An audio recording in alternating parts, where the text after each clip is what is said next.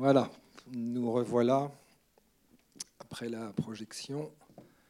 Donc, je vous vois tous en PLS, besoin de respirer. Alors, on va dire au revoir à celles et ceux qui, ont besoin de nous quitter euh, maintenant, et puis celles et ceux qui restent, eh bien, euh, nous allons partager. On va peut-être se mettre au milieu, comme ça on pourra euh, vraiment essayer de voir, parce que nous, on a les projecteurs, alors on ne vous voit pas très bien d'en haut, mais on fera avec. Donc, euh, après la projection, eh bien c'est le temps traditionnel de l'échange avec euh, Océan, euh, également avec Chloé de Transinteraction. C'est un temps convivial, ouvert. Toutes les questions peuvent être posées dans la joie, la bonne humeur et la détente. Alors, est-ce que d'emblée, il y a des personnes qui, parmi vous, voulaient réagir, poser une question? Lancez-vous. C'est le moment ou jamais. Il faut toujours une première personne. Là, pas de chance, elle tient le micro aujourd'hui. Donc, euh, non, personne Un sentiment Voilà. Et puis après, on complétera par euh, d'autres questions éventuellement. Bonsoir. Euh, Bonsoir. Merci pour le film déjà. Merci. je vous avais suivi dans La lesbienne invisible et Chaton violent. J'ai été très émue de voir votre transition il y a deux ans et annoncée sur les réseaux. félicitations pour le film je n'ai pas compris le passage sur l'entente préalable avec le chirurgien. Et ah j'aurais bien aimé euh, des explications. Moi-même, j'ai mis beaucoup de temps à comprendre. Euh, merci de poser la question. C'est vrai que c'était compliqué de vraiment rentrer complètement dans le détail euh, parce que c'est assez complexe. pour résumer, c'est ton téléphone qui sonne. C'est les 1h52, excusez-moi, du film. C'est bien que tu l'aies mis, Euh, en gros, euh, l'acte, il devrait être remboursé euh, quoi qu'il arrive. parce qu'en fait, cette pratique qui est deux ans de suivi psy et endocrino, c'est une pratique qui a été instaurée, tu m'arrêtes hein, si je me trompe, par la SOFECT. La SOFECT étant l'organisme qui s'est autoproclamé spécialiste des questions trans au sein de l'hôpital public et qui regroupe des médecins extrêmement problématiques pour la plupart. Euh, avec des pratiques vraiment extrêmement violentes, avec des questionnaires très intrusifs, euh, des temps d'attente hyper longs. Bon, bref, on pourrait parler des heures de la SOFECT avec Chloé, je pense. Donc, euh, il y a beaucoup de gens comme moi qui tentent de ne pas passer par la SOFECT, et aussi parce que politiquement, ça nous pose problème que ce soit des psys, des médecins qui décident si on est apte ou pas à faire notre transition. Voilà, nous, on milite pour voilà, l'autodétermination et que, que, les personnes trans soient enfin, reconnus comme en capacité de, faire ces choix-là. Mais en réalité, comme eux, ils, attendent, ils font attendre deux ans aux personnes pour qu'elles soient opérées, euh, toutes les personnes qui, qui, opèrent en privé, comme euh, le docteur Bouillot qu'on voit dans le film, euh, se sentent obligés, on va dire, parce qu'ils ont peur aussi des représailles, de la Sécu et tout, d'envoyer une demande d'entente préalable pour l'acte. Or, ils ne devraient pas l'envoyer en réalité. Et s'ils ne l'envoyaient pas et que juste ils facturaient l'acte, nous, on serait remboursé directement. Mais ça, moi, j'ai mis assez longtemps à le comprendre. Et du coup, quand moi, il a envoyé ma demande d'entente préalable, comme je n'avais pas deux ans de suivi de psy d'endocrino, euh, elle a été refusée de manière totalement aléatoire, parce que comme l'explique la secrétaire, parfois c'est des oui, parfois c'est des non. Enfin, c'est vraiment c'est la loterie, quoi. Ce qui est assez euh, honteux d'ailleurs. Et du coup, euh, à cause de ça, j'ai dû faire toute une procédure après pour me faire rembourser enfin une partie en tout cas. Et ça m'a pris des mois. Et heureusement, comme on voit, il y a ma sœur avocate qui m'a fait un dossier comme ça. Et donc, voilà, du coup, moi, j'ai transféré mon dossier aux, associations euh, pour que ça puisse faire jurisprudence au bout d'un moment, parce qu'on n'est pas, je suis pas le premier. Il y a un autre mec euh, euh, qui a été aidé par West Trans qui avait réussi aussi à, avoir gain de cause. Mais voilà, les pratiques sont pas à l'image de la loi. Et donc, en gros, voilà, il ne devrait pas y avoir cette demande d'entente préalable, pour, pour simplifier vous, levez bien la main parce que avec les éclairages, pour nous, c'est pas toujours facile de voir. Euh, peut-être pour en finir avec cette histoire d'entente préalable, on la demande que dans ce cas précis de chirurgie trans, où on le demande à. Enfin, est-ce que c'est un truc de la Sécu pour dire est-ce que vous méritez vraiment d'être opéré? C'est ça, c'est ça l'idée? Bah, je sais pas, je sais, pas exactement dans quels autres cas. Bah, sur la question trans, c'est que c'est la la SOFEC cherche réellement à avoir une mainmise sur le. Enfin, le, principe, c'est qu'ils veulent le monopole entre guillemets de, des corps trans. Ils veulent pouvoir avoir euh, contrôler les corps de A à Z. Et en fait, compte, bah, ils apprécient pas trop qu'on sorte de leur euh, de leur clou. Et euh, ils imposent le, ben, c'est des, ils- les diffusent un peu dans toutes les CPM et, c'est, cyclique. Euh, dès que en fait, nous, des assauts intervient, ben, la CPM fait attention. On sait qu'en Loire-Atlantique, on n'a pas de souci. On a eu le, le Maine-et-Loire en début de Transinteraction qui nous a fait, du- qui nous a fait cette euh, mauvaise blague. On a, on a tout de suite dit attention. Et ça, ça s'est calmé. Et là, aujourd'hui, c'est la Vendée qui nous refait le, le, le- le mauvais Et après, sketch. fait Et euh, en fait, compte, c'est sur les, euh, les actes autres que, que des ententes préalables, il doit avoir sur des sur d'autres entre guillemets, euh, je vois c'est pour les bypass ou des choses comme ça, sur pense- d'autres je sur d'autres pas- opérations, il y en a, Ouais, mais parce qu'en fait, moi, ce qu'elle m'expliquait, la secrétaire, c'est que euh, ils font une demande en temps préalable parce qu'en fait, c'est le même code que pour euh, quand il y a un cancer du sein. Et que c'est pour ça qu'en fait, si la personne de la CPM euh, lit très vite et elle voit le code, je sais plus comment ça s'appelle, XU, machin truc, elle peut penser, cette personne, que c'est pour un cancer et donc elle la valide. Et quand elle regarde plus attentivement et qu'elle voit que c'est pour une mastectomie dans le cadre d'une transition, alors, s'il y a moins de deux ans de suivi, elle peut l'invalider. Donc je pense quand même que c'est une demande euh, qui doit se faire dans, dans différents cas de figure. Mais ça, je- j'ai pas le détail. euh, Le- le- ce qui fait beaucoup, c'est que la SOFEC, c'est pas une simple association, c'est une association de médecins. en vrai. Donc, euh, c'est des médecins qui parlent à des médecins. Médecin conseil, il, il est face euh, entre des usagers et, un- et une société de médecins. Il faut savoir en plus que la SOFEC, quand un médecin, euh, bah, pour avoir aussi une patientèle, ça le rassure. Euh, il, fait il est, entre guillemets, ça comme une cotisation. C'est pas une association, on prend une adhésion à l'année. Et en fait, on est obligé d'être deux ans minimum en tant que médecin. Euh, on peut pas en sortir comme ça quand ils font le DU, euh, leur formation qu'ils font, euh, de validité, et ben en fait, donc, après, on n'en sort pas comme ça en tant que médecin de, la SOFEC. Donc, et puis après, c'est que médecin conseil, ben, ils demandent, eux, ils arrivent, ils disent, on est les spécialistes, on, on vous dit ce qui est mieux à faire. Ils- c'est que ce- cette absence de loi fait, entre guillemets, il- que euh, on a tout, voilà, c'est un flou artistique. Alors, vous parlez de la SOFECT. On peut citer leur nouveau nom, puisqu'ils essaient de, de louvoyer et de changer de nom de façon à être moins repérés. Voilà, de saut infect, ils deviennent euh, F pathétique. Enfin, c'est la F-pat. Et, euh, et en fait, compte, il, euh, F-pat, c'est pour se, entre guillemets, faire croire, parce que mondialement, c'est le WARPAT. Alors, avec les, acronymes anglais, euh, je ne sais pas si tu es meilleur que moi, mais c'est euh, le WARPAT, c'est le W, c'est Ward. Euh, PAT, c'est pr- euh. Euh, après, enfin, c'est Health, euh, fin de santé. En gros, c'est l'association des médecins internationales qui suivent les personnes euh, pour la santé trans. Et euh, c'est, euh, euh, tous les médecins qui se regroupent. et euh, il y c'est pas une fédération en vrai. Et, euh, les médecins de la SOFEC euh, se mettent dans, se changent de nom, faisant croire qu'ils sont en relation avec euh, euh, internationalement et qu'ils ont des protocoles bienveillants aujourd'hui. Mais c'est, aujourd'hui, c'est un, c'est un leurre en fait compte.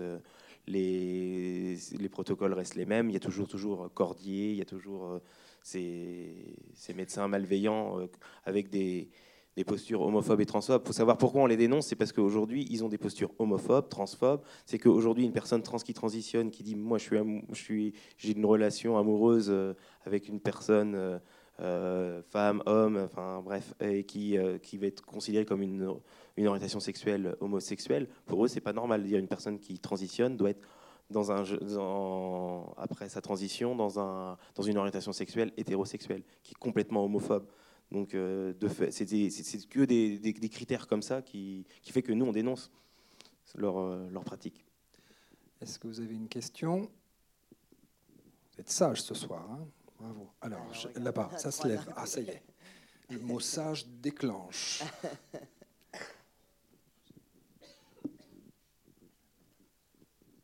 Bonsoir. Bonsoir. Euh, c'est- c'est- voilà, c'est une question un peu gênante, mais euh, sexuellement, le sexe, votre sexe, change Alors moi j'ai une question à vous, à vous répondre. J'ai une question pour votre question. Est-ce que quand vous rencontrez quelqu'un que vous connaissez depuis environ euh, 1 minute 30, vous lui demandez à quoi ressemble ce- son sexe? Mais non, mais c'est. c'est- Ah bon, alors pourquoi vous le faites avec moi? que je vous pose. C'est c'est une question médicale, c'est pas du tout pour vous critiquer absolument. Ah non, mais c'est pas le problème de critiquer, c'est est-ce que, je vous pose sincèrement la question, est-ce que quand vous connaissez pas quelqu'un, vous lui demandez à quoi ressemblent ses organes génitaux? Oui, mais vous. Non mais répondez-moi, répondez-moi. Non, ah non, non, non, bien sûr, je ne demande pas. Ah voilà, mais, moi vous oui. êtes- vous, êtes en- vous avez fait un film sur. euh, De genre. sexe, Non, sur un changement de genre. De genre. Bon. Ouais. Je, je- je comprends. Ah, bah, il faut- Euh, en fait, je vais faire un petit cours sur sexe et genre. et là, la conférence commence. En fait, euh, ce que ce qu'on essaye de... Mais je, mais je comprends hein, vos résistances, il n'y a, pas- y a pas de problème, hein, c'est très banal. Donc, euh, non, non, non, surtout pas une critique. Euh, c'est qu'en fait, le, le genre, c'est une construction sociale. C'est-à-dire qu'à un moment, de dire qu'il n'y a que deux catégories qui sont hommes et femmes, c'est vraiment c'est une construction sociale, c'est une façon de, de fabrique, c'est une fabrique aussi, c'est une fabrique et c'est un projet politique.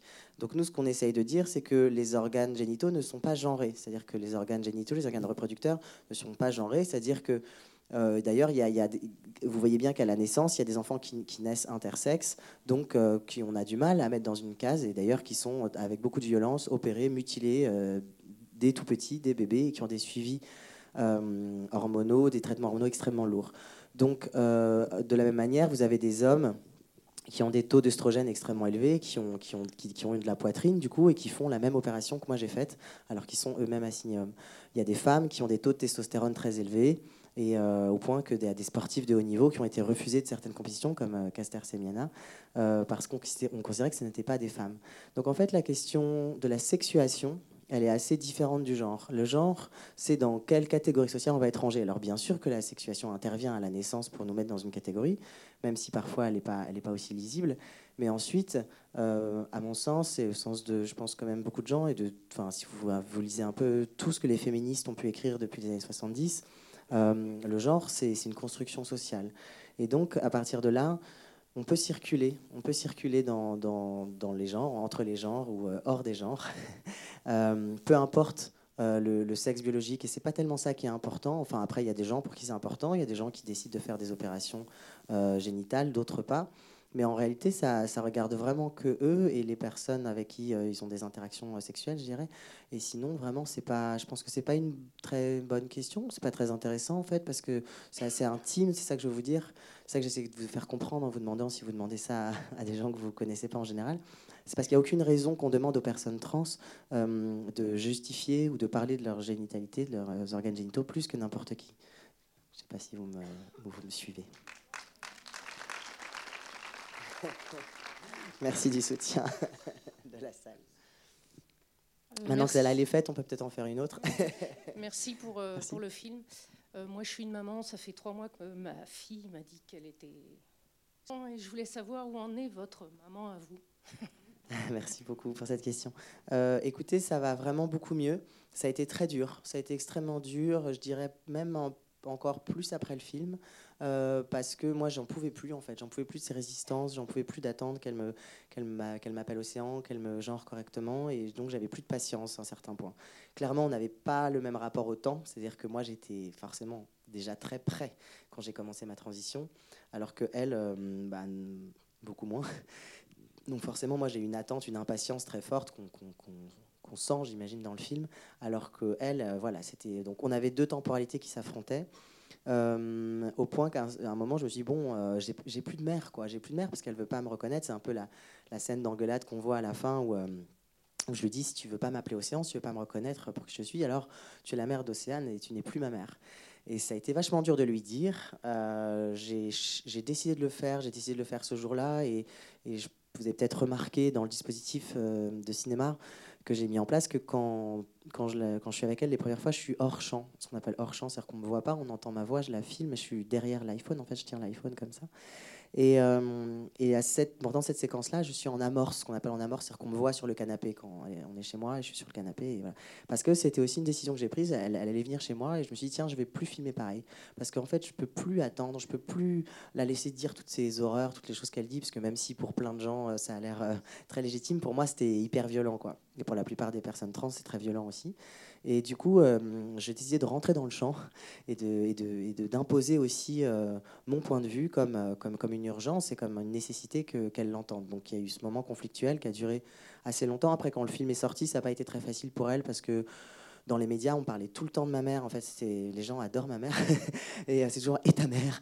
Et donc, quand j'arrivais en interview ou à la télé, je disais bah ma mère si ma mère ça puis elle l'a pas très bien vécu. Bon je pense que voilà c'était pas évident pour elle même si elle était complètement euh, d'accord pour être filmée et tout. Après je pense qu'avec le montage et tout forcément ça lui a renvoyé des choses aussi et peut-être de son discours qui était mis en échec euh, par le mien.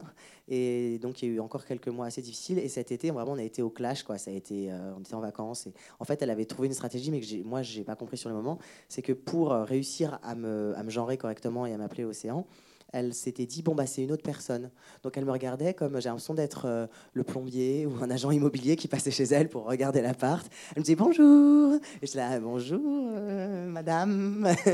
et, euh, et après, donc moi, ça m'a mis en colère. J'étais là, mais pourquoi elle est comme ça? C'est trop bizarre et tout.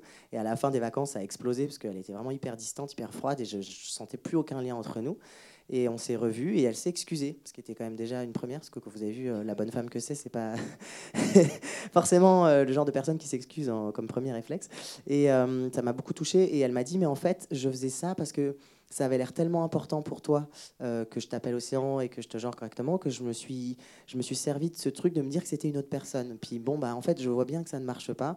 Donc voilà. Et là, on s'est vraiment retrouvés. Et je sais pas, c'était un peu magique, quoi. Tout d'un coup, notre lien est revenu et elle a compris que j'étais absolument la même personne et que notre lien était intact. Et depuis, c'est du coup, c'est très émouvant et c'est un lien très fort du coup maintenant parce qu'on s'est vraiment retrouvés. Et en fait, c'est important et c'est important pour votre pour votre fils Samuel euh, que vous le reconnaissiez. Et après, bien sûr, ça peut prendre un peu de temps, mais je crois qu'il faut vraiment faire l'effort vous parce que euh, ce que je dis souvent, c'est que, par exemple, sur la question du deuil, on me demande souvent, ouais, mais cette question du deuil, tu l'envoies chier. Euh, c'est extrêmement violent. Pour nous, personnes trans, il faut savoir, c'est extrêmement violent quand on nous dit, il faut que je fasse mon deuil, parce que euh, ça nous renvoie à un, champ lexical de la mort, de quelque chose de, ouais, de morbide, alors que nous, on se sent peut-être plus vivant que jamais, plus en capacité euh, de nous-mêmes, dans, dans, une incarnation aussi physique qui est extrêmement joyeuse et vivante et puissante. Et je crois que maintenant, disons que le truc que j'ai trouvé, c'est plutôt de dire t'as pas le droit de dire ou ne dis pas nanana, c'est plutôt ok. Vous, vous avez un deuil à faire, c'est vrai. Les entourages des personnes trans, vous avez un deuil à faire. C'est le deuil de votre propre projection. C'est le deuil de votre projection sur votre enfant. Parce que c'est vrai qu'en plus, la projection sur l'enfant et le, sexe, le genre de l'enfant, elle est extrêmement forte. La pression sociale est extrêmement forte, puisque une femme enceinte, même de trois mois, on lui dit c'est un garçon ou une fille. C'est toujours la question. Donc je pense que la projection sur le genre de l'enfant, elle arrive avant même que l'enfant soit là. Donc évi- évidemment, quand votre enfant vous dit bah, en fait, euh, non, c'est pas ça mon genre, je, peux complètement entendre, on peut tous complètement entendre que c'est difficile, mais je crois qu'il faut que vous acceptiez que vous devez faire le deuil de votre projection et qui, et ça, l'enfant n'y est pour rien et il n'a pas à le subir et euh, vous le devez le faire de votre côté avec euh, votre psy, vos amis, votre entourage, mais l'enfant ne pas lui faire porter ça et ne pas lui euh, incom- le, enfin ne pas oui voilà ne pas lui faire incomber, euh, je sais pas si fait des françaises, cette- ce processus euh, de deuil en fait de différencier de quel deuil on parle, de qui on parle, parce que l'enfant il est toujours là, il est toujours présent et votre et votre fils est plus lui que jamais, sans doute, maintenant qu'il qu'il s'est ouvert à vous. Donc il faut le, soutenir au maximum et ne pas aussi oublier, parce que souvent, ben, là j'ai fait d'autres rencontres et il y a souvent des mamans qui me disent Ouais, mais c'est dur pour moi, c'est super dur et tout. Et je dis Bon, n'oubliez jamais votre privilège 6. Le privilège 6, c'est le privilège d'être cisgenre.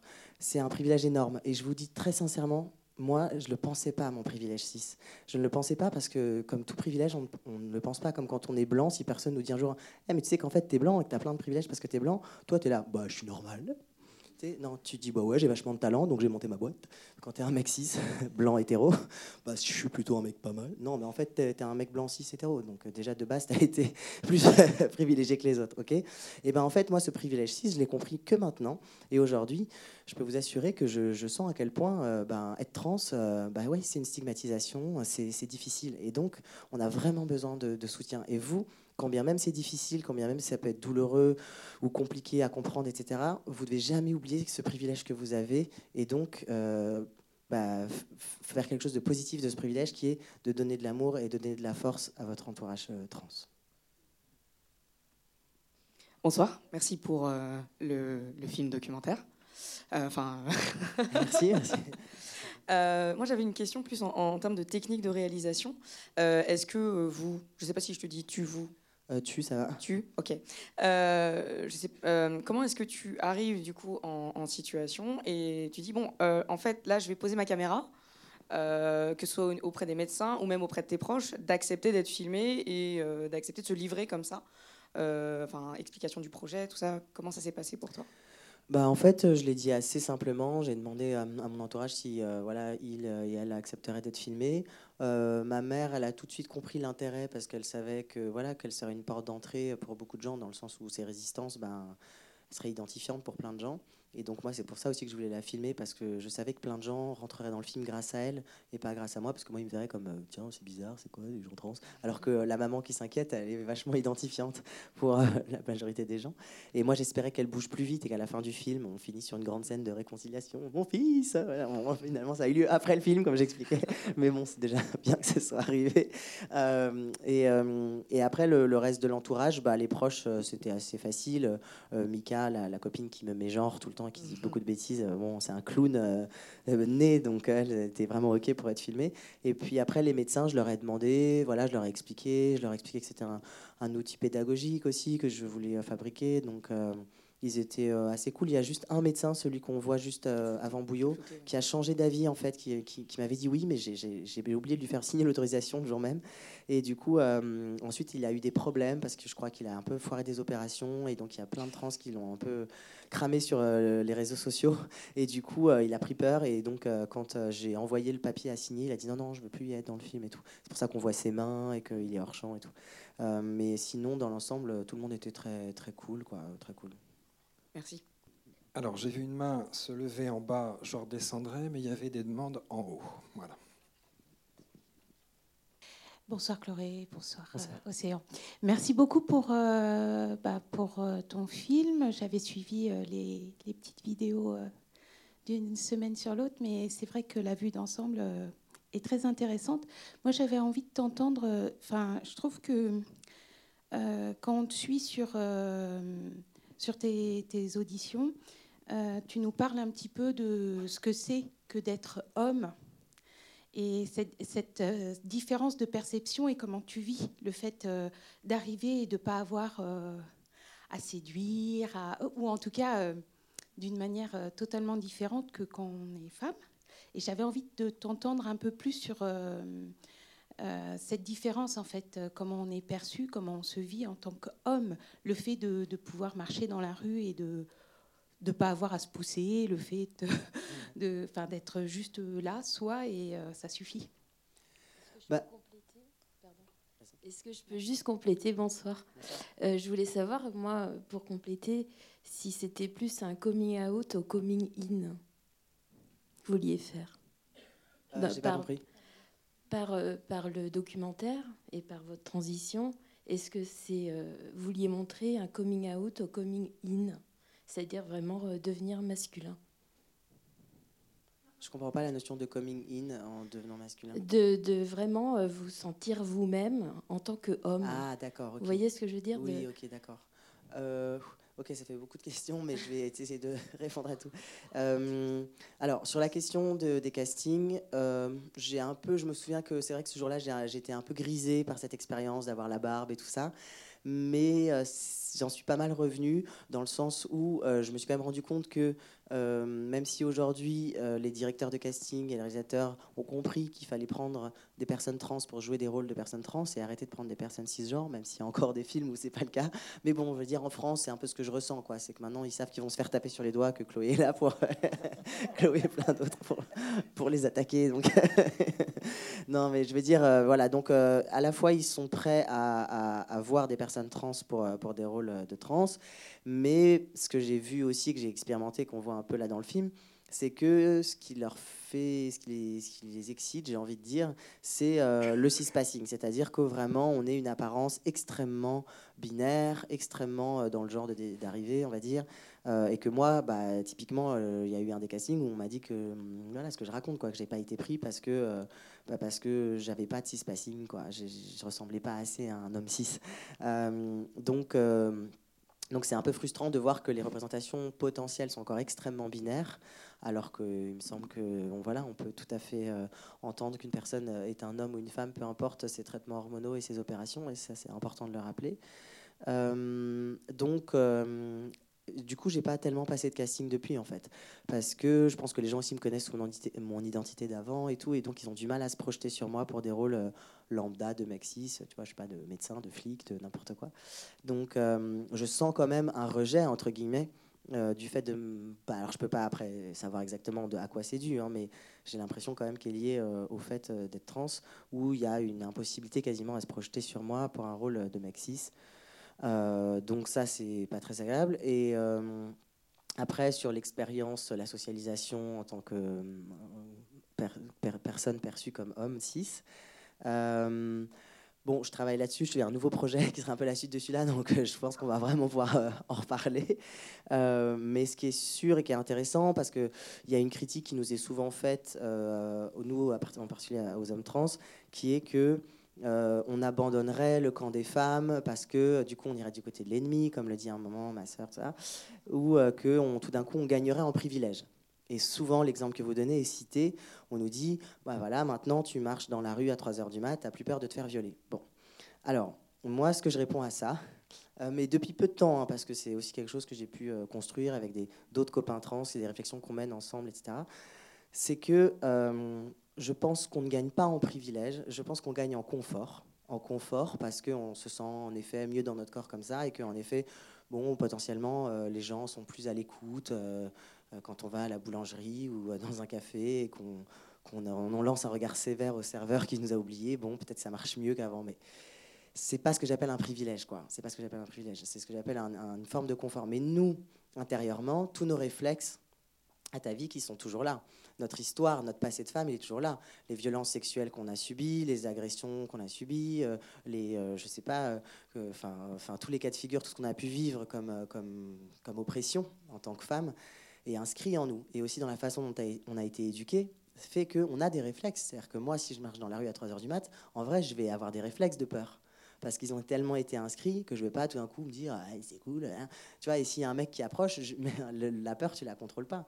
Et tous les moments où on est, euh, je sais pas, dans des situations où on pourrait être oppressif, ben on est tellement en train de se prendre la tête tout le temps pour pas être oppressif parce qu'on est féministe et que moi je suis peut-être encore plus féministe maintenant et encore plus flippée d'avoir des comportements oppressifs que je me prends la tête en permanence. Tu vois, je sais même plus comment me comporter des fois, que ce soit avec les, nanas ou tu vois ou avec les mecs. Bon, donc en fait, on est tellement euh, dans une mise à distance permanente et une voix intérieure permanente où on regarde ce qu'on fait et tout que euh, franchement, enfin.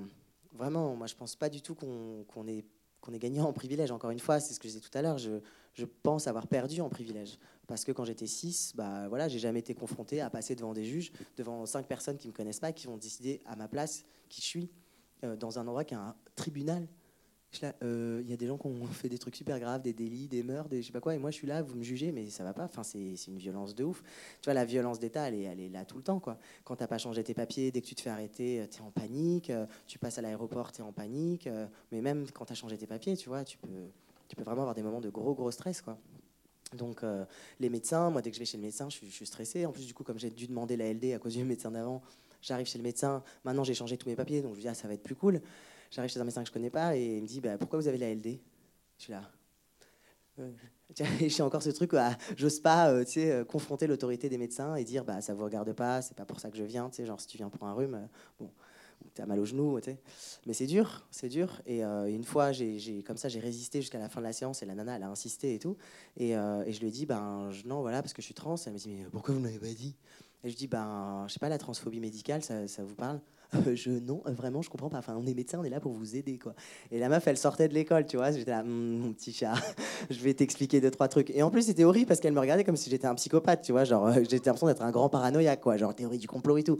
J'étais là, non, mais je vous assure que ça peut être chaud. Hein. Quand on dit qu'on est trans, les médecins, ils réagissent pas toujours très bien et ils sont pas toujours là pour nous protéger du tout. Et donc, en fait, tu vois, tous ces, tous ces petits moments de micro-agression potentielle ou de peur qu'elles arrivent, fait qu'on est en fait quand même dans un inconfort permanent. Et que les moments où vraiment on profite d'être perçu comme euh, des hommes cis, et en plus, bon, en plus dans mon cas et des gens, en tout cas avec qui, enfin, des milieux dans lesquels je gravite, féministes, queer, etc. On est tellement euh, dans une critique euh, radicale du patriarcat, euh, du système néolibéral, euh, de tous, les, systèmes d'oppression. On est tellement dans des réflexions intersectionnelles tout le temps, on est tellement en train de penser à notre blanchité, à checker nos privilèges et tout, qu'en vrai, on n'est jamais serein. Et donc, euh, enfin, et on voudra jamais devenir des hommes cis en fait parce que enfin après je sais que c'est pas tout le monde hein. il y a des mecs trans qui considèrent qu'il y a un début et une fin à leur transition et que maintenant c'est des hommes cis et tout et je les respecte complètement enfin voilà chacun a son parcours mais moi euh, c'est pas du tout ce que je ressens et, euh, et, à ce sujet, je tiens à préciser, parce que c'est important, je pense, de le préciser, que c'est ce que je raconte, parce que moi, je dis que j'appartiens au groupe des femmes. Je dis que j'appartiens au groupe des femmes parce que je dis que j'appartiens au groupe des personnes qui sont opprimées. Donc, c'est les femmes, les personnes racisées, les personnes grosses, les personnes handicapées, toutes les personnes qui sont exclues, qui sont marginalisées, les personnes qui ont un handicap euh, mental. Donc, pour moi, je suis dans ce groupe-là. Mais euh, c'est vraiment pas à mettre en miroir euh, avec les parcours des femmes trans. C'est-à-dire que c'est pas le l'autre côté de la, pièce, on va dire, euh, ça n'a rien à voir. Parce que les femmes trans, généralement, et peut-être tu pourras en parler euh, mieux que moi, sûrement, mais je pense ne se soustrait aussi euh, à cette masculinité-là, à cette masculinité oppressive très tôt. C'est-à-dire que en général, elles sont déjà pas euh, des mecs euh, bourrins, des mecs dominants, des mecs oppressifs. Et parce qu'elles ne le sont pas, elles sont stigmatisées aussi. C'est-à-dire qu'en gros, elles subissent le marqueur du féminin, même si c'est avant leur transition. Euh, et donc, en fait, elles, pour le coup, elles appartiennent aussi au groupe des femmes depuis le début. Quoi. Et elles sont des femmes à part entière. Et je le précise parce qu'il y a des groupes dits féministes qui sont excluants et qui rejettent les femmes trans, sous couvert que parce qu'elles ont été élevées comme des hommes, alors ce sont forcément des espèces d'intrus dans le monde des femmes, etc. Non. C'est-à-dire que quand moi je dis que j'appartiens au groupe des femmes, je dis que j'appartiens au groupe des femmes et qu'on doit créer une solidarité féministe extrêmement forte des hommes trans aux femmes trans en passant par les femmes cis et qu'on doit absolument être ensemble et, arrêter de penser qu'il y aurait des gens qui ont euh, des profits, des privilèges. Non, on a juste ensemble un projet de euh, mettre à mort le patriarcat et il faut absolument créer des alliances fortes et pas se dire ah ouais mais toi t'es ci ou toi t'es ça ouais mais hein. donc euh, voilà je voulais juste le préciser parce que c'est vrai que sinon ça peut faire genre ah bah parce que ça m'est déjà arrivé que des femmes trans me disent ah donc vous dites que vous appartenez au groupe des femmes donc nous on appartient au groupe des hommes c'est ça? Et moi je suis là non nope Oui, c'est ça. Hein. C'est enfin, vraiment mis en l'erreur que faite par certaines féministes, de, enfin, pseudo-féministes, parce que moi je ne les considère pas comme réellement euh, appartenant au féminisme, puisqu'elles sont de mauvaise foi et, plutôt euh, là-dessus. Ou en tant que femme trans, c'est le, vieux. Euh, comment expliquer simplement C'est que, en gros, que les femmes trans seraient des Arnold Schwarzenegger ou Jean-Claude Van Damme avant, mec qui aurait mis en avant ces euh, son entrejambe et puis euh, montrer sa testostérone à don. Enfin, c'est beaucoup de femmes trans se sont retrouvées dans, leur euh, sociabilisation avant d'être un peu le vilain petit canard entre guillemets que dans la meute de, d'hommes cis c'était un peu dans les vestiaires un peu la personne qui se change un peu le plus loin on évite un petit peu et, on se retrouve ben, comme on est identifié comme homme bah, les, femmes vont considérer comme potentiellement oppresseurs et les hommes considèrent comme n'appartenant pas à la classe dominante. Donc euh, c'est des le, truc est des fois plus difficile des fois pour les femmes trans par rapport aux femmes cis. Gens croient que les femmes trans ont un avantage sur les femmes euh, cis parce qu'elles auraient éventuellement bénéficié de leur socialisation. Et en fait, dans les groupes des fois de, discussion et tout, quand une femme cis va imposer euh, assez durement son, sa position, on va lui dire ah c'est bien, c'est une femme forte. Si c'est une femme trans, on va, on, va de, façon très violente lui dire que si elle a réussi à avoir euh, de l'empowerment, euh, des fois liées au militantisme et choses comme ça, on va lui dire ah bah si elle a un peu une grande gueule, c'est parce que c'était un homme avant. Et ça c'est ultra violent pour les pour les femmes trans parce que souvent le, bah, nous dans les femmes trans militantes que l'on a, souvent avant on était euh, ultra timorés, ultra timides et puis c'est le militantisme, la force qui nous a fait devenir les grandes gueules que l'on est. Ouais, et puis le fait de transitionner qui vous a permis de vous. Oui, oui, on s'est épanoui, on est, on, est, on est carrément, euh, même au contraire, parce que justement avant on était, euh, on n'osait pas euh, se défendre, de, et qu'aujourd'hui la plupart des femmes trans se retrouvent à, avoir une liberté de parole, plus, enfin, être épanouies même dans la façon de, parler. En fait, c'est ça aussi des fois qui est c'est deux, façons de vivre sa transition il n'y a pas deux versions de transition bien sûr parce que justement on, a plutôt à vouloir abolir la, la, binarité il y a des façons complètement dissociées aussi euh, de parce que voilà on, a tendance à dire femme trans homme trans mais il y a les personnes trans dans sa globalité le, spectre euh, de, des genres est, est multiple absolument eh ben Euh, bon, euh, en fait, tu as été une lesbienne visible. Mhm. Euh, maintenant, tu es un trans visible. Est-ce que la façon de militer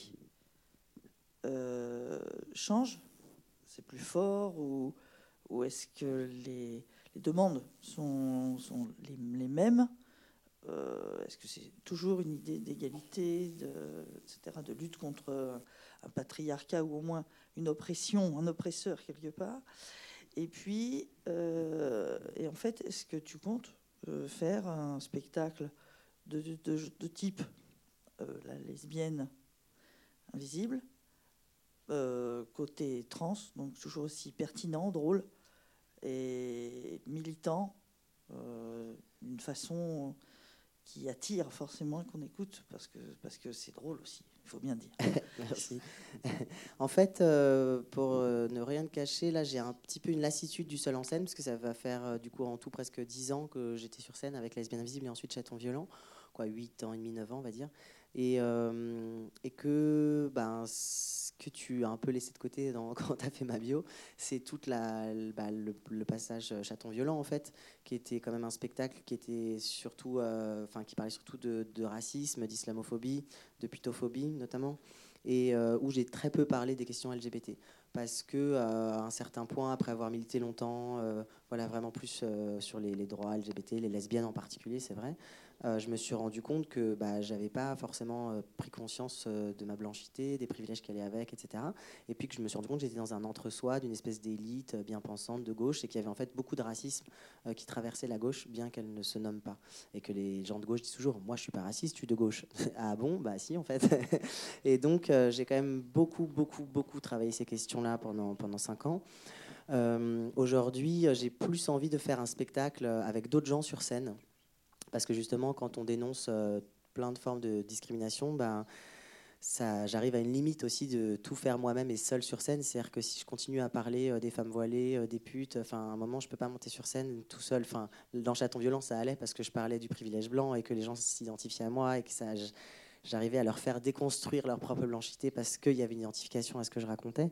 Mais euh, là, dans mon militantisme, dans mon chemin militant, j'arrive à un moment où j'ai besoin aussi d'avoir d'autres gens avec moi sur scène et des gens concernés par d'autres discriminations. Donc j'ai plus envie de faire un spectacle collectif euh, où je pourrais être aussi sur scène et euh, avec les personnes, mais voilà, pas tout seul. Donc a priori, j'ai pas prévu de faire le trans visible et puis ce documentaire et le prochain projet que j'espère faire me permettent aussi de faire euh, justement ce travail un peu de pédagogie et, euh, et puis de, visibilisation hein, des questions trans euh, voilà, euh, par, euh, par des objets différents, parce que moi j'aime bien faire des trucs nouveaux. Donc voilà, j'ai fait des spectacles, après j'ai fait un film de, fiction, bah, là j'ai fait un documentaire, donc le, prochain sera un docu-fiction, qui est encore un nouveau truc que j'ai pas encore fait. là j'ai fait un festival à Paris les dernières semaines, j'avais jamais fait de festival, enfin tu vois, j'aime bien faire des trucs nouveaux. Donc j'exclus pas du tout de remonter sur scène seule, et par ailleurs si j'arrive pas à monter mon projet collectif, je referai un seul en scène plutôt par euh, dépit, entre guillemets, parce que euh, bah, il faut, j'ai envie d'être sur scène en fait, donc à un moment je vais en avoir marre d'attendre. Et que c'est vrai que monter un solo c'est beaucoup plus rapide et moins coûteux, donc euh, enfin ça coûte moins cher aussi, donc voilà. Mais là j'aimerais bien faire un truc plus ambitieux. Est-ce qu'il y a d'autres questions, d'autres mots qui se lèvent Alors moi j'ai une question en attendant. Est-ce que ce joli sweatshirt fait partie du processus de cis-passing Absolument. C'est un processus de désidentification aux hommes cis hétéros. Alors je pense qu'en haut, tout le monde ne voit pas forcément très clairement ce qui a marqué dessus. Il y a écrit Fiotte.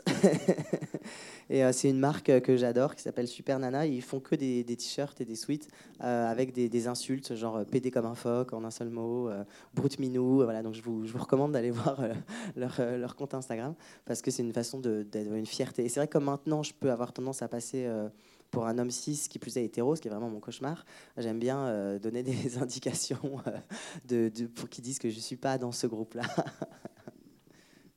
Alors, une question pour euh, toi, Océan, et puis pour Chloé. Ce qui est très particulier, c'est que généralement, lorsque un homme trans se parle de lui et publiquement, de, de surcroît, il y a ce qu'on appelle le date name, c'est-à-dire ne jamais réévoquer euh, l'identité précédente. Or, toi, tu es dans un cas tout à fait particulier parce que artiste, humoriste, réalisateur, chanteur, euh, et, comment concilier entre la demande associative et la revendication pour que la société ne rappelle pas systématiquement à la personne euh, son ancienne identité ou son prénom d'avant, et toi, ta réalité qui finalement, euh, de par le film, de par ce que tu échanges, de ce que tu dis et de ce que la presse a dit de toi, est dans cette réalité-là, tout en essayant d'être océan aujourd'hui? Bon, J'y arrive, j'espère. je ne vais pas qu'essayer. Euh, non, mais euh, je pense que les gens comprennent très bien que c'est un parcours atypique. Mon, parcours de transition, il n'est pas représentatif. Et que le fait, en effet, d'avoir déjà d'être un peu identifié ou un peu connu avant, fait que je savais, moi je savais en faisant ma transition que je me débarrasserais euh, pas de mon dead name, etc. Et d'ailleurs, c'était pas quelque chose de trop pénible pour moi, en fait, parce que je suis fier de ce que j'ai fait, quoi. Je suis fier de mes spectacles, de, de mes films, enfin voilà, tout ce que j'ai pu faire avant, et je suis, content de l'avoir fait. Donc euh, c'est vrai que dans, dans mon cas, euh, ça n'empêche pas en plus que maintenant les gens, voilà, au fur et à mesure, disent de moins en moins. Qui était connu sous Océan Rosemary. Enfin, tu vois, les médias, ils le font encore un peu, parce que les médias ils ont toujours 12 métros de retard, mais ils le font de moins en moins quand même. Donc, euh, j'ai bon espoir qu'ils finissent par juste dire Océan. Et, euh, et puis, euh, en effet, j'ai toujours précisé que, enfin, moi, après, parce que je fais de la pédagogie dès que je peux, je, précise toujours que c'est important de jamais utiliser le dead name d'une personne ou de demander à quelqu'un de trans, mais c'était quoi ton vrai prénom? C'est vraiment le pire truc. Bah, mon vrai prénom, c'est celui que j'ai choisi, non? C'est c'est celui que j'ai décidé d'avoir. Et, euh, et, que, et que, en fait, c'est hyper indélicat de, renvoyer toujours la personne comme une espèce de vérité euh, qui serait plus grande du fait de l'avant-transition. Et puis euh, là-dessus, ce qui n'est pas du tout légitime, c'est utiliser justement les personnes visibles, enfin les artistes. Je pense aux sœurs Wachowski, euh, notamment réalisatrices de, Matrix, entre autres, et de Sense8. Et euh, qui, Lana et, Lily Wachowski, qui, euh, où à chaque fois, il y a toujours des gens qui disent Oui, mais quand, ils ont quand elles ont réalisé euh, Matrix, c'était avec leur dead name, et euh, utilisant un peu les, les, artistes où, où leurs dead names sont connus, de, dire bah alors eux on connaît bien leur dead name, il n'y a pas raison que toi tu donnes pas ton prénom d'assignation. Et que connu ou pas connu c'est pas plus légitime de de, de dire voilà c'est pas compliqué de dire bah Océan il a fait la lesbienne invisible. Enfin c'est c'est euh, voilà c'est juste un respect de voilà aujourd'hui euh, et que il n'y a pas de le passé euh, oui j'utilisais ce prénom là à ce moment là parce que j'étais pas dans, mon parcours de transition à ce moment là mais que non, aujourd'hui, moi, quand je parle de moi, même dans l'enfance, je parle de moi en tant que Chloé. Et, c'est, ça, c'est un truc où nous, les personnes trans, c'est, et les associations, on se, bagarre justement pas mal là-dessus. Pour, c'est, juste une, une question de respect. Absolument. Est-ce que tu pourrais nous parler du festival Attends, je crois qu'il y a d'autres questions que toi, Ah Stéphane. ben j'ai pas vu. Où ça? Ah bah voilà, excusez. Ben, je la garde au frigo. Mais merci de euh, faire l'animation quand les gens hésitent. Bonsoir, euh, Bonsoir. merci pour le documentaire.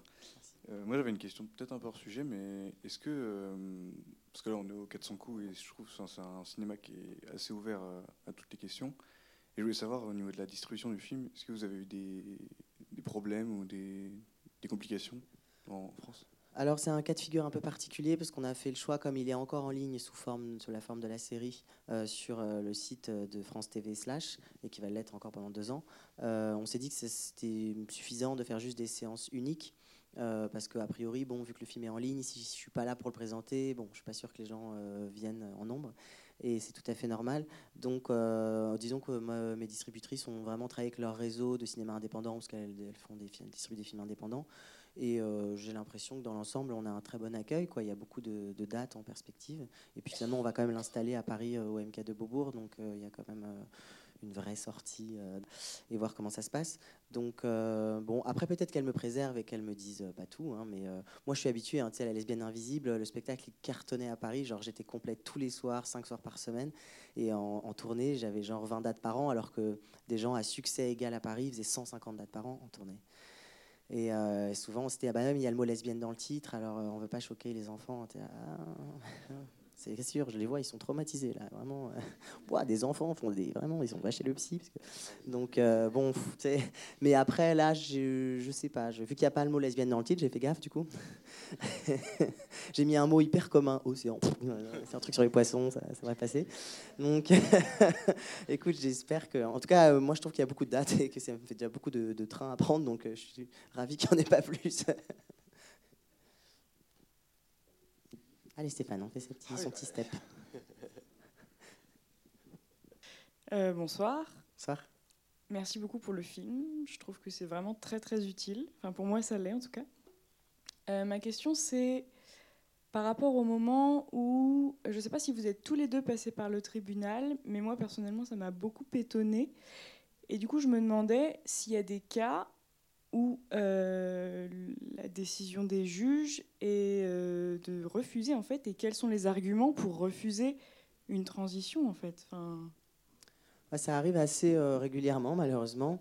et d'ailleurs, la, la, question du cispassing est assez importante. C'est-à-dire que là encore, si on n'a pas une présentation dans le genre d'arrivée, on va dire comme ça, qui soit suffisamment archétypale, ça peut vraiment poser problème.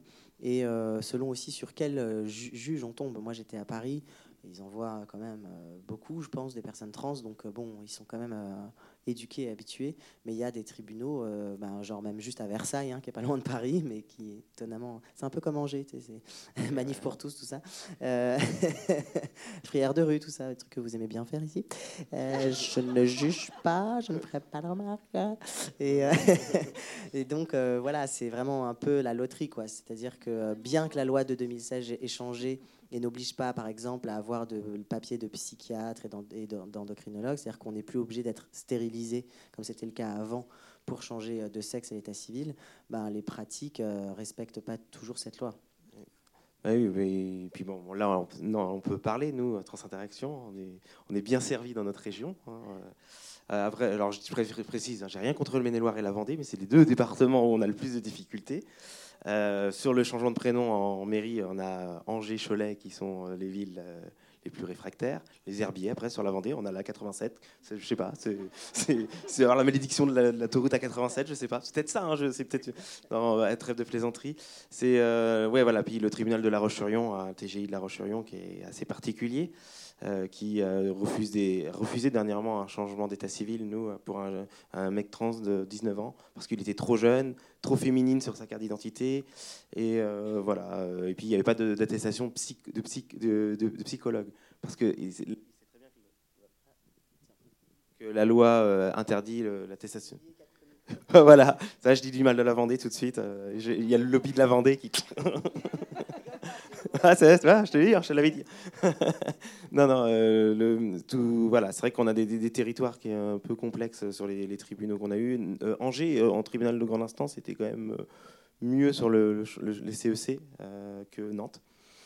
Euh, Nantes a à un moment été. Euh, bah, en fait, donc, Nantes, ce qui a, évolué Nantes, c'est la bonne vieille guerre bretonne, où Nantes, ça se passait très mal les tribunaux et on envoyait en cours euh, d'appel de Rennes. Et comme Rennes aimait bien casser Nantes, bah, ça faisait que Nantes a été obligé de, de changer c'est des trucs des fois un peu bizarres euh, dans, les modifications. Il faut juste leur dire ah regardez Rennes c'est mieux que Nantes. Et à chaque fois Nantes ah, ils sont tellement vexés que bah, à chaque fois ça, ça évolue comme ça.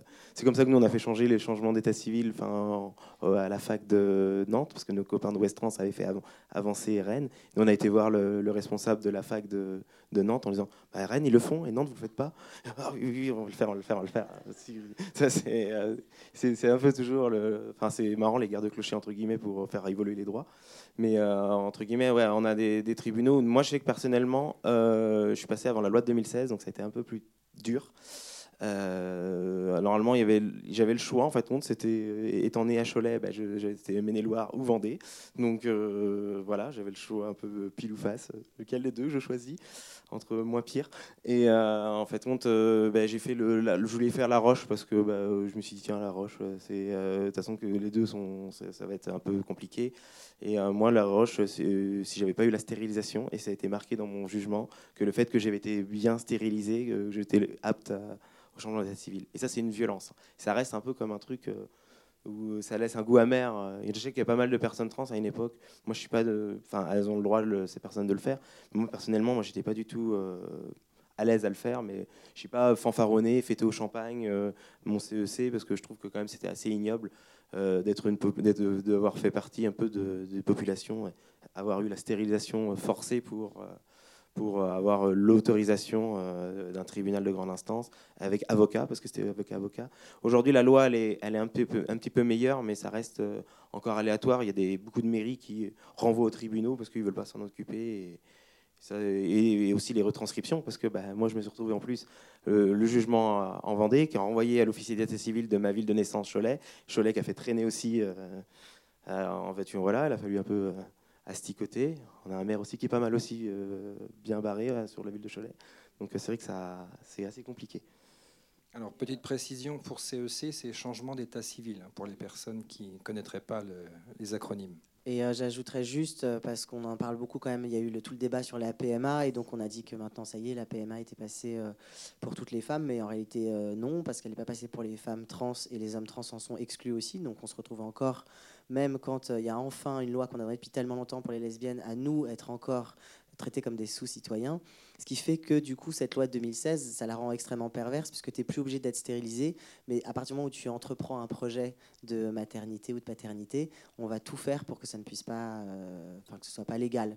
Au point que là, moi j'ai un copain qui est enceint, donc euh, qui est avec un mec et donc euh, il est trop beau, il a sa grosse barbe et son gros ventre, et vraiment il est trop stylé. Et, et donc quand il va accoucher, il y a un vide juridique, c'est-à-dire qu'a priori, s'il respecte la loi telle qu'elle est, il devrait adopter son propre enfant pour être reconnu en tant que père l'enfant qui est dans son ventre actuellement. bon, c'est n'importe quoi. Et les femmes trans euh, qui, euh, qui font des projets d'enfants, bah, du coup, elles vont faire, euh, elles passent par la Belgique ou par d'autres pays pour, pour les gamètes. Et puis pareil, en fait, moi j'ai une copine trans qui n'est pas opérée, qui a un projet d'enfant avec sa copine qui est cis, et elle peut pas être reconnue comme mère. Donc voilà, c'est-à-dire que même si la loi a changé, les effets sont quand même les mêmes, à savoir qu'on est exclu de la parentalité. Euh, oui, j'avais une deuxième question. Tu as évoqué euh, la naissance d'un nouveau festival. Est-ce que tu veux bien nous en dire un peu plus? Est-ce qu'il a déjà eu lieu et comment? Ouais, il a fini euh, avant-hier. Voilà, j'ai fini samedi soir et puis j'ai commencé la tournée dimanche matin. C'était sympa. Et, et c'était un festival sur 17 jours que j'ai appelé le Festival des Merveilles. Et donc un festival trans et intersexe qui s'est fait à l'entrepôt à Paris avec énormément de films programmés.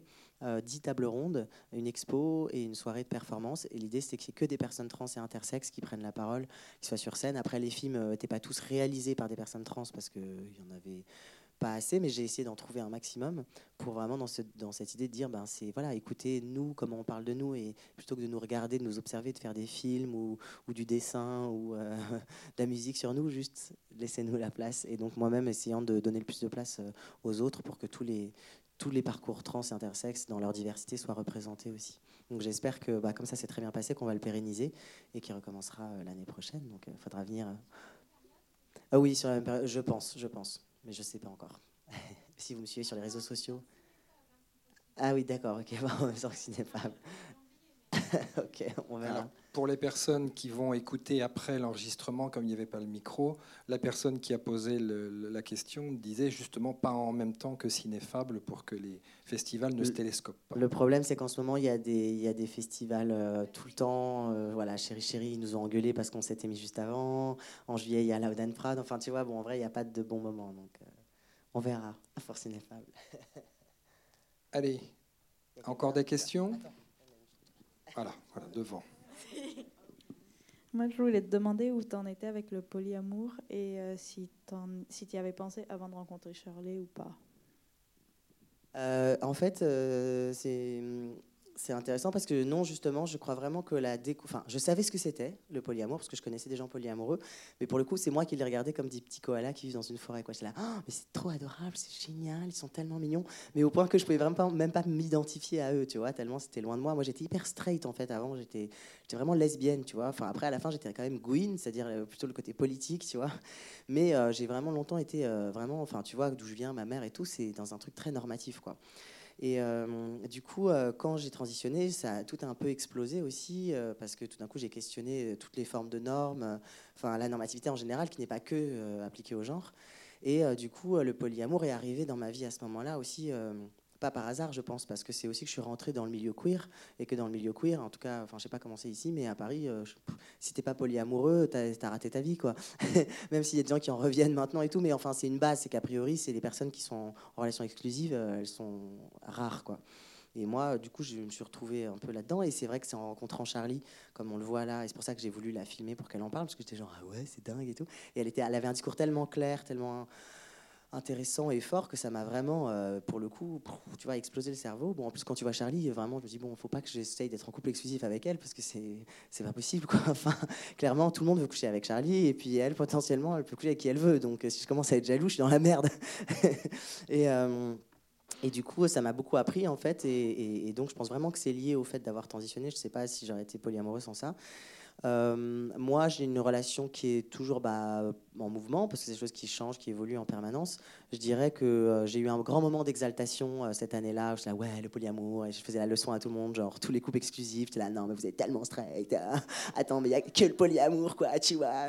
Et puis bon, après, j'ai pris un peu cher, avec Clémentine, celle qu'on voit après, où vraiment, le, le, polyamour, ça n'a pas été facile à vivre, parce que chacun vit des polyamours différents, et qu'elle, par exemple, elle mettait chaque personne euh, au même niveau. Elle voulait pas faire de hiérarchie du tout, alors que tu vois, Charlie, elle fait des hiérarchies et tout. Moi, ça m'allait mieux. Et quand je me suis retrouvée en polyamour euh, sans hiérarchie, je, je gérais pas trop et tout. Et j'étais hyper jaloux.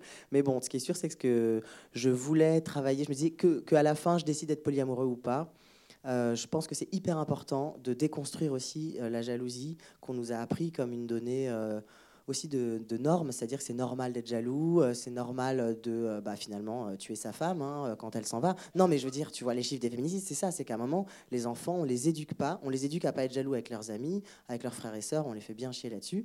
Mais par contre, en amour, alors là, c'est une preuve d'amour. Hein. Si t'es jaloux et que t'es violent, limite, c'est parce que tu l'aimes.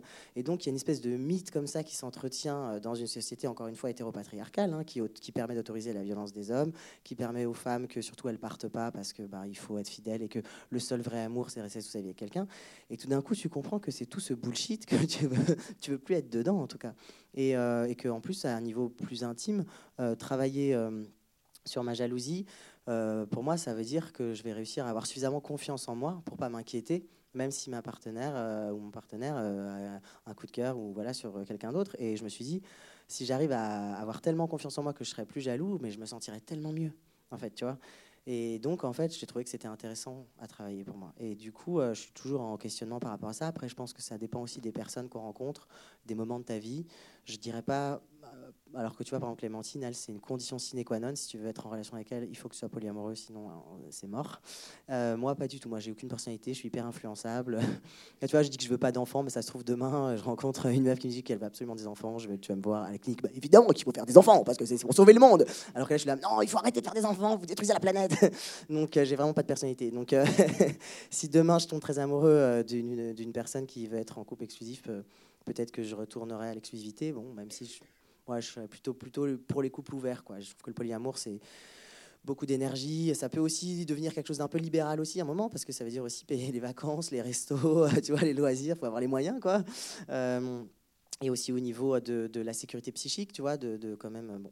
Donc, c'est des, mais c'est des choses que je questionne, que je travaille et qui ne sont pas du tout euh, fermées pour moi. Et je suis vraiment heureux que ma transition ait ouvert, en tout cas, ces questions-là.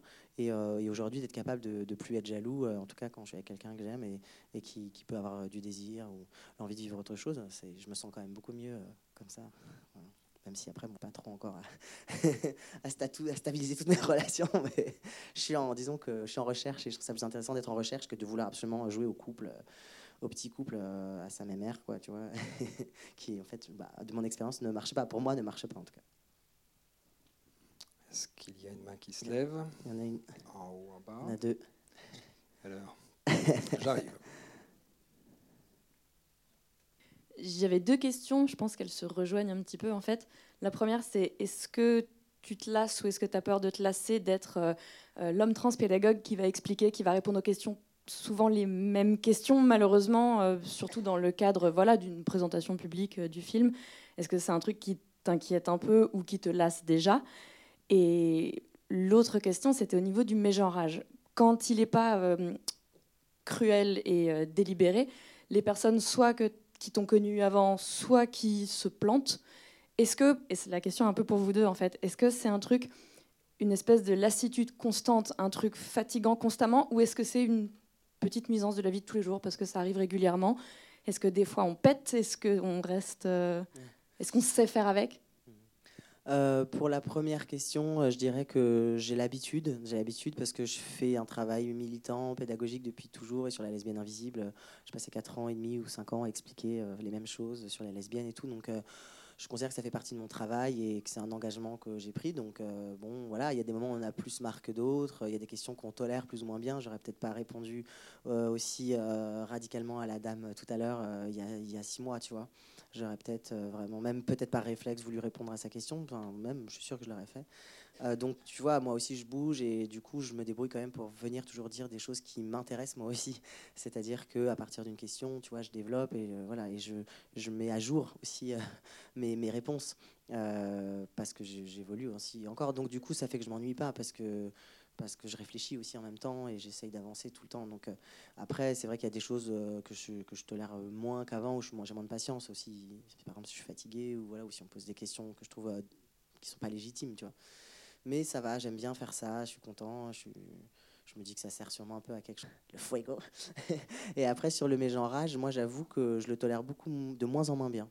C'est-à-dire qu'au début, bon, t'as vu, je reste assez cool et tout. Je suis là, non, mais c'est pas grave. C'est sur ce truc où tu t'excuses toujours un peu d'être qui tu es. Et puis maintenant, euh, bon, ça, me blesse, quoi. Ça me blesse toujours, quoi. Même quand c'est des potes, euh, voilà, et je sais qu'il faut passer des réflexes, tu vois, c'est vraiment des, vraiment des réflexes absolus, et que c'est en pleine discussion, une phrase qui va vite, et voilà. Mais ça me blesse, en fait, parce que je me dis, ah putain, mais en fait, euh, ils, me perçoivent encore, euh, enfin, tu vois, dans mon ancienne identité, et c'est ça me fait, tu vois, et plus j'ai un six passing, tu sais, plus je suis là, putain, vraiment, tous les efforts que j'ai fait pour ressembler à un gars, vous me dites encore elle, donc je le vis plus, plus mal qu'avant, je dirais, plutôt de moins en moins bien. Donc euh, j'ai moins de tolérance. Ça, pour le coup, je me suis pas. Après, c'est aussi pareil. Ça dépend du moment, de qui ça vient, et voilà. Mais euh, bon, après, je sais pas tout ce que tu dis, mais moi, je, c'est pas ouf. Ah, mais pour, euh, sur le mégenrage, je, plus, plus, plus j'avance, moi, je sais que personnellement, et puis beaucoup, une personne trans est, dans cette situation-là, moins on est, on, on a de la lassitude très vite. Enfin, plus on, va vite s'énerver en fait là-dessus. Moi, je sais que, enfin, beaucoup pour les femmes trans, on a une, on bah, la voix est à muer, donc on a souvent plus de problèmes au téléphone. C'est des bonjours monsieur, et ça, c'est euh, beaucoup de personnes trans ne sont pas à l'aise avec le téléphone. Et ça, c'est toujours un peu énervant. Et puis, c'est toujours le, ce que dis toujours, c'est que moi, j'ai fait, j'ai travaillé dans le commerce. Il faut arrêter avec le bonjour madame, bonjour monsieur. Enfin, juste parce que, parce que quand on dit bonjour madame, bonjour monsieur, on se base sur euh, la représentation qu'on a la, la, personne en face de nous. Et un simple bonjour, en fait, ça c'est pas plus mal poli de dire bonjour. Et, euh, ben, bonjour madame, bonjour monsieur, c'est un peu la roulette russe et euh, ça, ça passe ou ça casse. Et si on se retrouve sur une personne trans, ben, il y a potentiellement un gros risque de mégenrage et c'est une violence. Hein. Et moi, je sais que personnellement, au, au, tout début, j'étais en mode ah oui, bon, ben, j'étais un peu à les excuser et tout. Aujourd'hui, non. Et sur la pédagogie, en tant que militante et dans les assos militantes, il y a des moments où on a des temps, on va le faire quand on va être auprès des lycéens, auprès, où là on sait qu'on est un temps où on est, hey, c'est le moment où, allez, si vous allez faire des, des, questions un peu bêtes et puis on, va répondre. Après, quand on est dans des, face à des instos ou des, des structures qui euh, refont ce qu'on estime la, la énième boulette, qu'on estime qu'on a expliqué 50 euh, fois la chose, bah, là, on n'a pas la patience et là, on déglingue. ça, ça, là, ça, je mitraille, généralement. Je suis réputé pour ça. Et, euh, voilà, je sais que les institutions, voilà, on, est. Je sais que, par exemple, j'ai eu le cas quand on a, travaillé sur l'amendement. J'étais à la réunion à l'Assemblée nationale avec, mes, avec Accept Testé. Euh, il y avait outrance Espace Santé Trans, et puis euh, moi pour l'association Trans Interaction. Bah, on a eu un député qui qui, bah, utilisait pas les bons termes. Déjà, bon, il a un très bon député qui commence à, la réunion en disant bonjour, euh, bah, alors on va, on va se présenter. Alors moi, je suis, un je suis le député, machin, je suis un homme cisgenre. Et il y a tous ses collègues, et, hein, quoi, c'est quoi cisgenre? Donc on a commencé à expliquer c'est quoi cisgenre, c'est quoi transgenre. Et euh, après, il y a des députés qui disent euh, transformation, changer de sexe, enfin tous les propos. Et là, j'ai une camarade de notre asso qui déglingue, qui, qui réagit au quart de tour. Euh, je dis à ma confrère, à ma confrère, c'est pas moi pour une fois. Et, euh, et euh, voilà, et qui, et comment s'appelle, on lui a expliqué. Et voilà, moi, je sais que personnellement, là, c'était un élu de la République. bon, il connaissait pas, et je voyais qu'il était pas plutôt maladroit. Et il essayait de comprendre, donc il dit désolé si je pose des questions maladroites. Donc là, voilà. Par contre, une fois qu'on l'a sensibilisé, qu'on lui a redit et que voilà, il refait énièmement, enfin, ça arrivait des fois à des personnalités publiques ça fait quand même 3-4 fois. Et après, il y a les réseaux sociaux qui s'acharnent en lui disant Mais arrête, c'est transphobe ce que tu fais. Et qui, qui, vraiment, pour moi, c'est de la, là, c'est plus que de la mauvaise foi. C'est, c'est vraiment, là, c'est de la transphobie, euh, bah, vraiment, euh, en mode du, je m'en foutisme. Et c'est pas grave de faire une erreur, mais par contre, quand elle devient récurrente, ça devient. J'appelle ça de l'ignorance crasse. Alors, pour tout vous dire, pendant que vous regardiez le film, nous on a mangés et on a vécu cet épisode de mégenrage tout à l'heure à table. Et ça nous a mis, nous six, très mal à l'aise. Et ensemble, on, a fait en sorte que le garçon qui avait mégenré une personne de notre table, de lui expliquer l'erreur qu'il avait commise. Le pire, c'est que on veut bien croire que tout le monde puisse faire une erreur, à la limite, pourquoi pas. Mais c'est de s'excuser en, en s'enfonçant dans son erreur, en disant qu'il regardait son papier de commande et qu'il ne visait pas la personne. Quand vous parlez à quelqu'un et que vous n'utilisez pas le bon genre en s'adressant à cette personne, c'est bien que vous l'avez fait volontairement. Vous ne l'avez pas inventé, vous ne parlez pas à votre papier, vous ne genrez pas à votre papier de commande, ça n'existe pas ça. Donc c'est vraiment des moments très très très pénibles et vraiment insupportables quoi. Alors on se met sans pouvoir l'être, forcément à la place des gens qui, le ressentent véritablement quand c'est leur vie et leur propre histoire, d'autant plus que quand nous, cisgenres, ça nous met très mal à l'aise. Et là-dessus, on a euh, sur notre site internet un top 10 euh, des questions maladroites à ne pas poser. En fait, non, c'est simple. Hein. Quand on fait une erreur, ça arrive à tout le monde de faire des erreurs. Même nous-mêmes, ça nous arrivait des fois, nous, nous, nous auto-mégenrer, entre guillemets, parce qu'on ne pas, sentait pas assez légitime. Enfin, de se tromper, de dire madame à la place de monsieur ou monsieur à la place de madame, juste s'excuser et pas trouver un, une espèce de oui, alors c'est parce que nanana, enfin, une espèce de c'est la faute parce que j'avais le soleil dans les yeux ou je sais pas quoi, enfin des trucs complètement bidons. Non, tu t'excuses, point. C'est bon, pas besoin de de faire euh, un argumentaire de trois heures. Euh, bonjour. Euh, bah, d'abord, je voulais vous féliciter pour le film et je voulais faire un petit mot à Chloé. sûrement, tu ne te rappelles pas du tout de moi. mais moi, je me rappelle de toi parce que quand j'étais lycéen à Nantes, tu m'as donné le fameux papier 10 choses à ne pas dire à une personne trans. Et à l'époque, j'étais pas out. j'ai je me questionnais un peu sur mon genre, mais c'était pas des trucs que, je savais vraiment trop euh, placer. Et je sais que c'est quelque chose qui m'avait vraiment beaucoup touché et beaucoup euh, parlé. Et euh, je l'avais affiché dans ma chambre d'ado, ce, tract. Et je crois que je dois toujours l'avoir quelque part. Et du coup, en fait, c'est surtout pour vous remercier de ce genre de travail parce que ça, à l'époque, c'était pas. Enfin, ça, j'étais pas out, j'étais pas, etc. Mais ça a commencé à, mettre un truc chez moi qui m'a beaucoup aidé après. Et du coup, voilà, je voulais vous remercier.